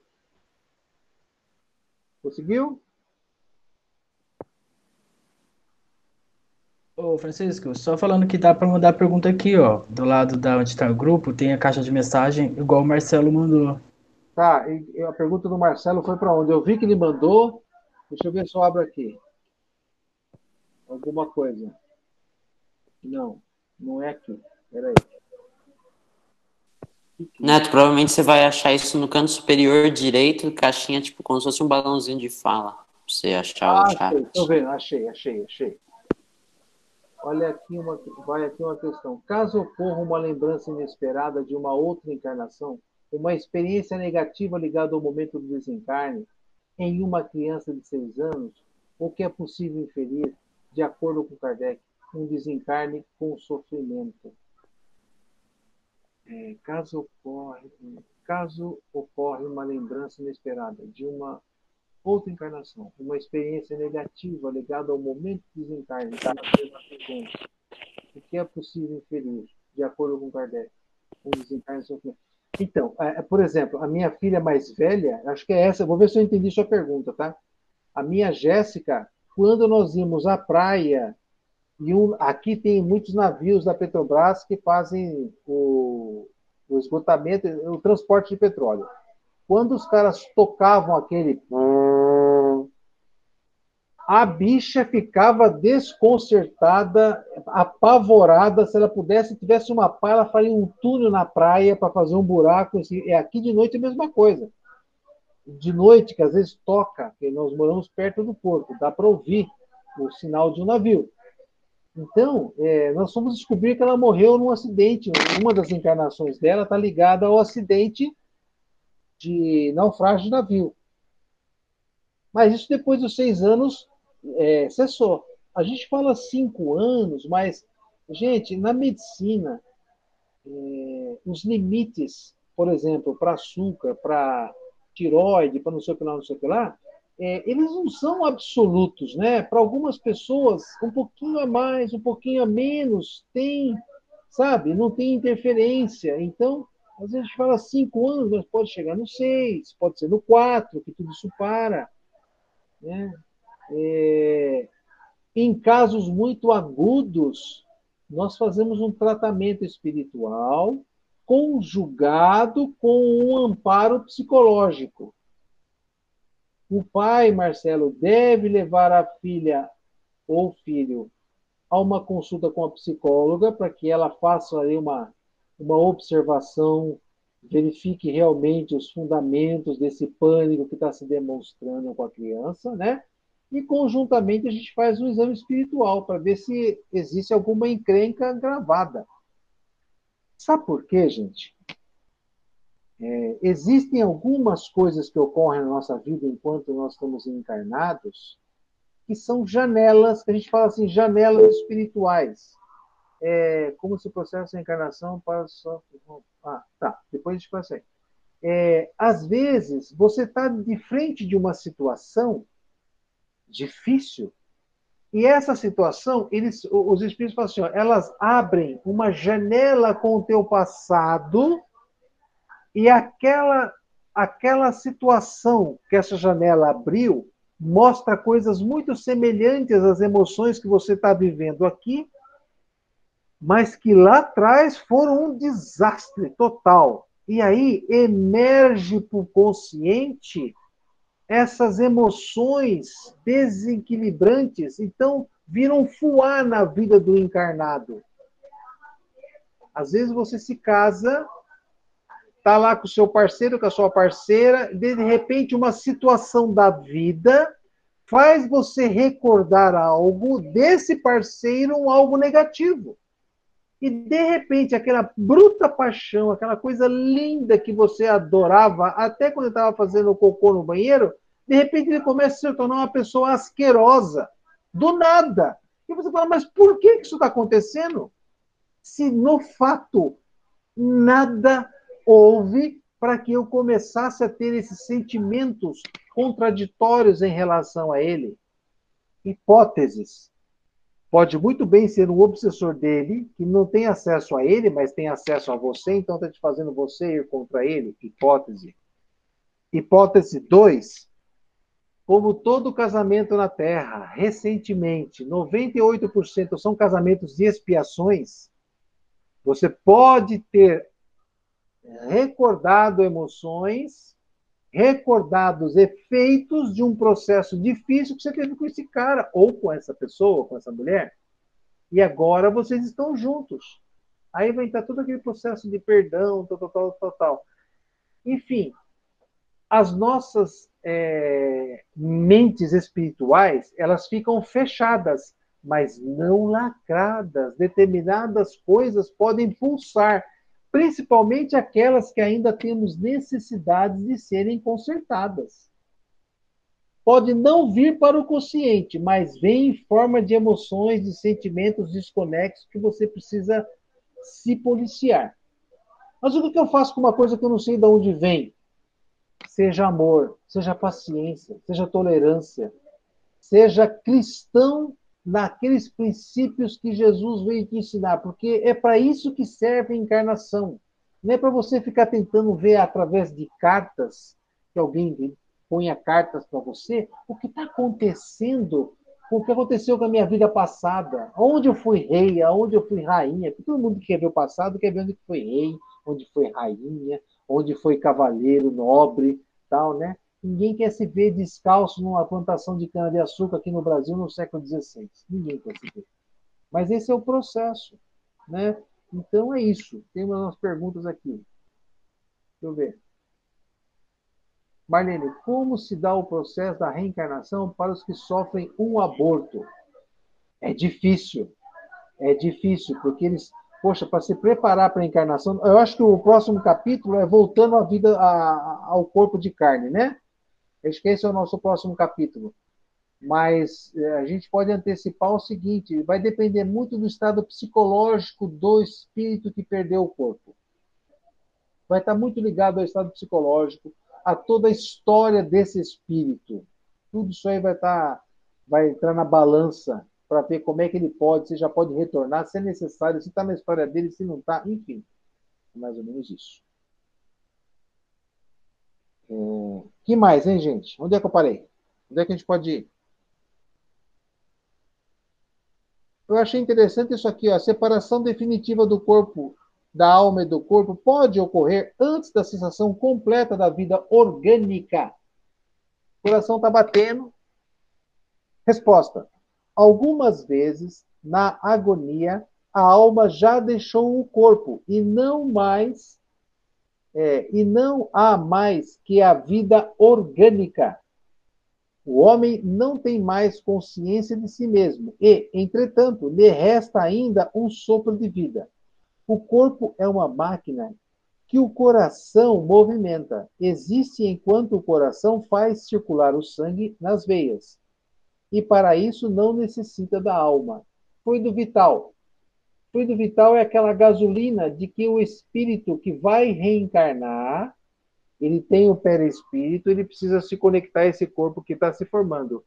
Ele vai dar uma energia que a gente vai chamar de fluido vital para esse zigoto, fazer todo o processo de separação, que é coordenado pelas, pelo DNA, pelo RNA. Mas a energia, a ordem, vem de uma coisa chamada fluido vital que nós vamos estudar lá na frente, tá? Quando a gente for estudar sobre magnetismo, passe, esse tipo de coisa.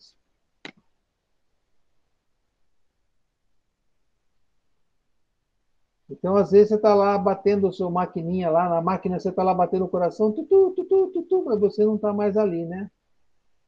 E aí vem o médico e pergunta para o teu genro, pode desligar a máquina? O genro fala, pô, acabou, como é que é? Tá na hora, faz tempo. Vamos embora logo com isso aí. Desliga logo essa máquina aí e vamos acabar logo com isso. Não precisa ficar nervoso, você não está lá mais lá. Eu acho. O exemplo da lagarta, isso aqui, tudo bem. Alguma Sim, pergunta? Oi, oi, oi, oi, oi, oi. Quem, quem, quem? Você falou que Fala, às Kátia. vezes só tem o sopro ali do da parte mecânica, mas a alma já foi. Isso. Mas não tem aquelas histórias que as pessoas estão tipo em coma e aí o espírito sai, dá um rolé, depois volta. Tipo, Ô, ô, ô, dona Kátia, então, Raquel. a- a- a- Raquel, é, mas aí tem uma encrenca, né? Hum. Quem é que vai dizer que o cabra não está mais ali? Quem? Quem poderá nos ajudar nessa hora?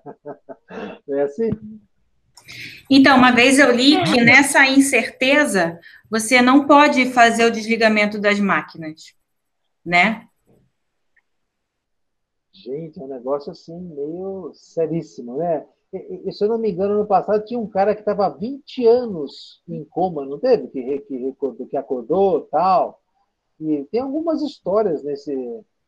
É um negócio muito sério mesmo, né? Dizer que o cara não está mais ali, mas está funcionando tudo. Eu, hein? Eu, olha, eu. Então, por exemplo, eu tenho uma amiga que ela teve um AVC. E ela fala que ela ela estava em coma induzido, né? Óbvio que ela teve lá o AVC e tal. E ela fala que ela tipo, lembra das, das pessoas falando perto dela, lembra dela andando no hospital, lembra do cheiro do hospital, lembra de várias coisas que, tipo, não seria possível ela lembrar só por ela ter ficado no hospital depois quando ela ficou acordada, entendeu? Tipo, ela já acordou lembrando, não é que ela criou essa memória depois. E aí, tipo, significa que ela conseguiu. A gente consegue se desvincular do- da parte orgânica por um. por uma. um desliga- Não sei explicar, né? Tipo. É, como se você estivesse dormindo, mas é um, é um pouco diferente que você ainda volta com essa consciência, né? No sonho você tem. Você nem sempre volta com a consciência. Raquel, tem espíritos encarnados. Ó, primeiro, nós não ficamos 24 horas no corpo. Quando a gente dorme, a gente dá no pé. É difícil ficar conectado ao corpo, muito difícil. Você dormiu, você tchum, vai, dar umas voltinhas. Para onde você vai? Para onde o seu coração, para onde a sua essência assim te chamar. Você vai. E vai mesmo, não tem conversa. É, por mais que alguém aqui fale na Terra que é feio, que você não pode fazer isso, se você estiver no teu coração, você vai e faz. E tá lá. Você fica conectado ao seu corpo através do filamento energético. Enquanto você estiver encarnada, esse chamado cordão de prata, fio de prata, ele se estende ao infinito. Você não, não é cortado isso aí, não é rompido. Ninguém tem o poder de romper. É o processo do seu desencarne, tá? Tem elementos, tem pessoas que nessas viagens astrais trazem e conseguem, quando se encaixam no corpo, trazer a lembrança para o corpo de carne. E aí relata o que viram lá fora. Tem pessoas que acordam e, e- e lembram perfeitamente das suas viagens astrais durante a madrugada. A grande maioria de nós não, porque nosso estado evolutivo ainda nesse, nesse quesito é baixo. Eu tenho médiums que a gente coloca numa cadeirinha lá sentadinho, eu dou dois minutinhos para eles se concentrarem, eles entram em meditação e eles saem do corpo e fica. E eu falo assim, ó, vamos na casa de fulano. Ele tchum, vai lá. E aí lá ele olha a casa de fulano e fala que está aqui sentado na cadeira o que está acontecendo na casa de fulano. E relata para que a gente faça os tratamentos espirituais. E ele volta e ele se lembra. Eu tenho médios que vão, fazem, voltam e não se lembram. Mas aqueles que se lembram estavam com os que não se lembram e relatam que quem não se lembra estava fazendo. Então, assim, o, o espírito, ele é um negócio assim de doido. A gente tem muitas competências espirituais que a gente não faz ideia. Resolveu mais ou menos a questão? Sim. Tá bom. É que nem aquelas pessoas que meditam e, e, e também conseguem sair e tal, e ir para outros lugares. É mais ou menos essa ideia também, não é? Desculpa, faz uma pergunta? Não, que nem é que tem aquelas histórias das pessoas que meditam e conseguem sair e ir para outros lugares e, e, depois voltam. É, que não se separa necessariamente né, do corpo, ainda está vinculado, mas. Não, nem pode, nem pode separar. Se separou, você não volta mais. Se você se separar, você não volta mais. Você desencarnou. É... Deixa eu ver aqui uma coisa na internet. É, eu tinha colocado no nosso grupo uns vídeos. Aí o besta aqui decidiu limpar o, o celular. Os vídeos que eu tinha aqui também foram para Beleléu. Mas eu vou ver se eu acho um que chama Viagens Astrais, que ilustra bastante essa questão do espírito e as suas desconexões com o corpo de carne e para onde ele vai, tá bom? Uhum. É, é, agora, fala. Tem pergunta. Nessa, nessa discussão aí do negócio do coma, e que você falou que às vezes pode ter o desligamento do espírito antes do corpo parar de funcionar. Parar de funcionar. Isso pode. pode. acontecer por muito tempo, tipo, nessas questões de, de, alguém que entra em coma, o espírito pode ter se desligado e o corpo ficar ali funcionando por anos? Não sei te dizer, acho que não. Ó, é a, a palavra é acho. O que eu sei é que fica por um tempo. Agora, esse tempo é curto. Uhum. É curto. Por quê? Porque, na verdade, é, eu tenho ali, quando você nasce, você ganha, por exemplo, 50 litros de fluido vital para você viver 30 anos, tá? E no final do seu trigésimo ano aqui, você vai desencarnar num acidente de carro. Já está programado o seu acidente de carro. É, não que isso vá realmente acontecer. Pode acontecer fatores aqui que isso pode mudar, tá? Não existe o determinismo. Mas então, se você teve um acidente de carro, entrou num processo de coma e teve parada cerebral, né? Então, você já foi embora, mas o teu corpo está lá batendo na máquina. Teoricamente, essa máquina vai manter seu corpo trabalhando por mais uma, duas, três horas, dois, três, quatro dias. Não vai ser um processo muito longo, não, porque a tua gasolina também não era para 30 anos, 40, aliás, não era para 31, 32 anos, era só para 30 anos. Mas Enquanto é tudo vital. Que, que é, se por acaso é um acidente não premeditado, não sei foi? Desculpa, não peguei a conversa. Se foi, se foi, por exemplo, um acidente não que não estava planejado, né? Digamos assim. Não sei se isso pode acontecer também. Pode, claro. Vai numa boate, enche o canecão e sai dirigindo. É, daí ele teria essa, o combustível, né? Mas teria. ele toma e aí. É, ficaria sei. preso, ficaria ligado ao corpo, hum. dificilmente os laços se não romperiam. Né? E aí vai, vai, é uma situação triste, porque ele vai ficar lá dá 10, 15 anos queimando esse fluido vital até acabar. Mas eu, eu tenho uma dúvida. Mas você pode desistir? Tipo assim, você tá lá em coma, e aí você fala. Você ainda não era programado, tipo, você ainda tem fluido vital para viver, mas você fala, ah, não, não quero mais. Tipo, eu não sei te responder com certeza isso, mas a minha lógica diz que não pode eh, desistir nesse momento. Não?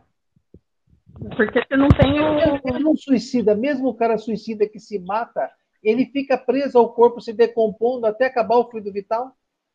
É. É um negócio difícil, gente. É um negócio complexo. Você fica ali preso aos despojos enquanto você tem o seu fluido vital. E você fica revivendo o momento do suicídio por exemplo, se você tinha que viver mais 10 anos, você vai ficar vivendo aquele ciclo cíclico do momento do disparo, do, do engolimento do, do veneno, de se jogar em frente ao carro, de se jogar na piscina, se afogando e voltando, se afogando e voltando até acabar o seu processo, o seu ciclo. Mas isso tudo acontece aqui na assim, o espírito continua por aqui na Terra ou ele vai para o umbral, alguma coisa? Ele vai para uma região que ele tiver necessidade. Não necessariamente no umbral, ele pode ficar num lugar sozinho. Lembra aquele filme Amor Além da Vida? Lembra a ilusão que aquela moça vivia? Que ela achava que ela estava num lugar assim maravilhoso? Sim. E quando ela é despertada, ela vê onde é que ela estava? É um negócio mais ou menos isso. Gente, veja só, o nosso Pai Celestial, ele nos criou. Nós não éramos nada. E aí, nós, através de um. Diz o Haroldo Dutra, eu, eu nunca estudei isso a fundo, mas ele fala que nós levamos um bilhão e 500 milhões de anos para atingirmos essa maturidade que hoje nós estamos tendo aqui conversando. Um bilhão e 500 milhões de anos. Nós somos um seres, aliás, nós somos seres criados por um ser especial chamado Deus, e ele nos ama tanto, a tal forma que ele nos deu a independência do raciocínio, do livre-arbítrio. Porém, ele nos deu também a responsabilidade sobre ele. Então, todos os nossos atos, ele fala assim, meu amigo, você pode fazer o que você bem entender, mas o resultado é com você. Então, mas eu tenho uma dúvida em relação a isso. O suicídio não entra no livre-arbítrio? Tipo, não quero mais, cansei, reseta a vida. Isso, entra. E a minha segunda pergunta é: tipo assim, você não pode. Ah, você falou que quem se suicida fica ali é, é, a, é, lá até gastar todo o fluido vital. Mas, por exemplo, você sofreu um acidente, você tá mó malzão lá, tipo, várias sequelas, e aí você fala, ah, melhor eu ir embora, porque eu vou sofrer muito, e, e aí você não pode, tipo, economizar esse fluido vital que você tinha para a próxima encarnação. Ai, Deus do céu. Vou responder a sua pergunta com uma outra pergunta. Uma negociação. Você conhece aquela história do rapazinho que foi morto há uns anos atrás, acho que aqui em Osasco, que os ladrões foram roubar o carro e ele ficou preso a um cinto de segurança. E ele foi arrastado, acho que por um quilômetro e meio, depois morreu. Lembra dessa história aí? Você viu o resultado da carta psicografada que ele mandou para os pais? Não. Pois é. Ele, na Idade Média, aliás, lá no início de Roma, Roma ainda, ele era o tipo tenente de uma província de Roma e a diversão que ele proporcionava aos munícipes romanos daquela região era todas as tardes de domingo, eles pegavam alguns escravos e amarravam nas bigas e soltavam esses cavalos correndo pela vila com os escravos, principalmente os fujões e os rebeldes, amarrados pela perna. E os cavalos iam destruindo os corpos, tal, ia matando as pessoas. Essa é a diversão da época e ele reencarna e tem um acidente muito parecido com a necessidade do espírito que fazia isso lá. Então, Kátia, cada história, Raquel, né? Cada história é uma história, cada espírito traz a sua necessidade, né? E, e outra que, que, que Jesus até fala assim, ó, não é só porque eu matei com a espada que eu vou morrer com a espada. Não. Jesus fala para, eu não sei se para Tomé, não sei como que ele está explicando. Jesus fala assim: é, você não sabe que o amor cobre uma multidão de pecados? Quando eu ouvi essa história pela primeira vez, eu pensava que o cara que pratica o amor, ele consegue abrir o braço e o seu amor vai e ajuda um monte de pessoas. Mentira! O amor, é, a caridade, cobre uma multidão de pecados que eu cometi. Então, se eu tenho um procedimento na minha reencarnação, é um procedimento extremamente proveitoso a nível ético. Eu não estou falando religioso, não, hein? Eu estou falando proveitoso a nível ético. Eu sou um sujeito que participo, que colaboro. Eu somo. Eu não sou aquela pessoa azeda. Eu não sou aquela pessoa intriguenta. Eu não sou aquela pessoa maliciosa, aquele mentiroso, aquela pessoa que é, destrói a vida alheia para se completar. Não, eu sou um ser ético, eu estou num processo de crescimento e fazendo tudo que está à minha volta crescer com o meu esforço, com o meu amor, com a minha caridade. Então, Jesus fala assim: quando o sujeito está engatado nessa, o que está lá atrás fica lá atrás. É um negócio incrível, né? Então a gente precisa entender a misericórdia do nosso Pai. Porque a gente fala assim, puta, eu sou, minha vida está ruim porque eu sou um azarado. É, tá tudo errado na minha vida porque eu devo ter sido um, uma porcaria lá no passado. Não. A Maria Modesta, ela fala assim, que a nossa vida está dando errado porque a gente continua fazendo do jeito que sempre fez. Errado. Que há necessidade de um comportamento, de uma, de uma diretriz nova em nossas vidas, porque aquela que nós estamos batendo com a cabeça é aquela que nós sempre tentamos fazer e não conseguimos. Ou se fizermos, fizemos e muito mal. Então, é, é um processo. Tudo isso aí. Isso aí. Mais alguma pergunta? Eh, deu para resolver mais ou menos? Mais alguma pergunta? Assim, só para ajudar nesse, nesse, nessa coisa do obedecer, né? Se você está dizendo que a gente, nesse estágio, passando por todas essas. Se a gente está no melhor da, da humanidade e a gente ainda vê tudo isso que a gente vê aí, imagina para trás, né? A gente participou disso tudinho aí. E que, como o Haroldo falou, a gente tem um bilhão e meio. Só a Terra tem 4 bilhões e está indo para 4, tem 4,3 a 4,5. E Jesus é o governador dela, ele já era espírito puro há 5 bilhões de anos atrás. Então, por que a gente vai teimar com um cara desse? É isso? Gente, é, então, a gente é, é, consciência, quem é um mestre, quem é um mestre, quem é um discípulo. É isso que os orientais. Para chegar ao Pai, é só através de mim. Tem gente que fala que é através de mim quer passar por cima dele. Não, não. É absorvendo, absorvendo o conhecimento que ele já acumulou e que ele distribui para todo aquele que quer né? Ele veio para a Terra, ele não veio para a Terra para curar leproso, fazer cego ver, é, nada disso. Ele veio para o campo das ideias, ele veio para que nós renovemos o nosso, a nossa consciência, trabalhemos as nossas emoções. Para quê? Para que nós tenhamos um resultado para nós mesmos. Para nós mesmos.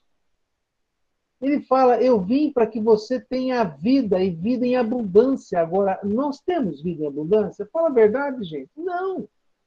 Nós temos um processo de muita luta, de muita batalha, num mundo muito complexo, aonde hoje nós não temos mais uma bomba, nós temos um vírus que não tem corpo. A gente não enxerga o desgraçado.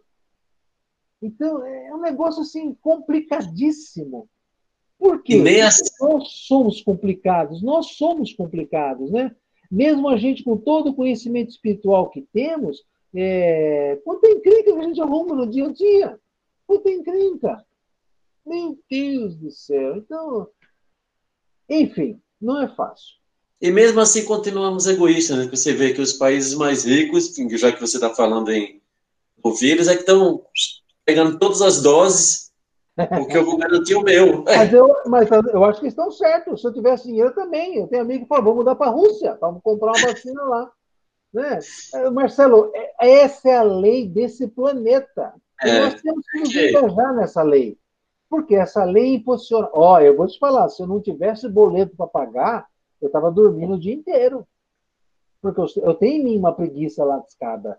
Né? O que me impulsiona são as minhas necessidades e eu, eu, por exemplo, eu adoro ir no Pão de Açúcar, que é lugar de gente feliz. Né? Lá tem, tem muita coisa gostosa. Agora, para eu ir lá, eu preciso ter din-din.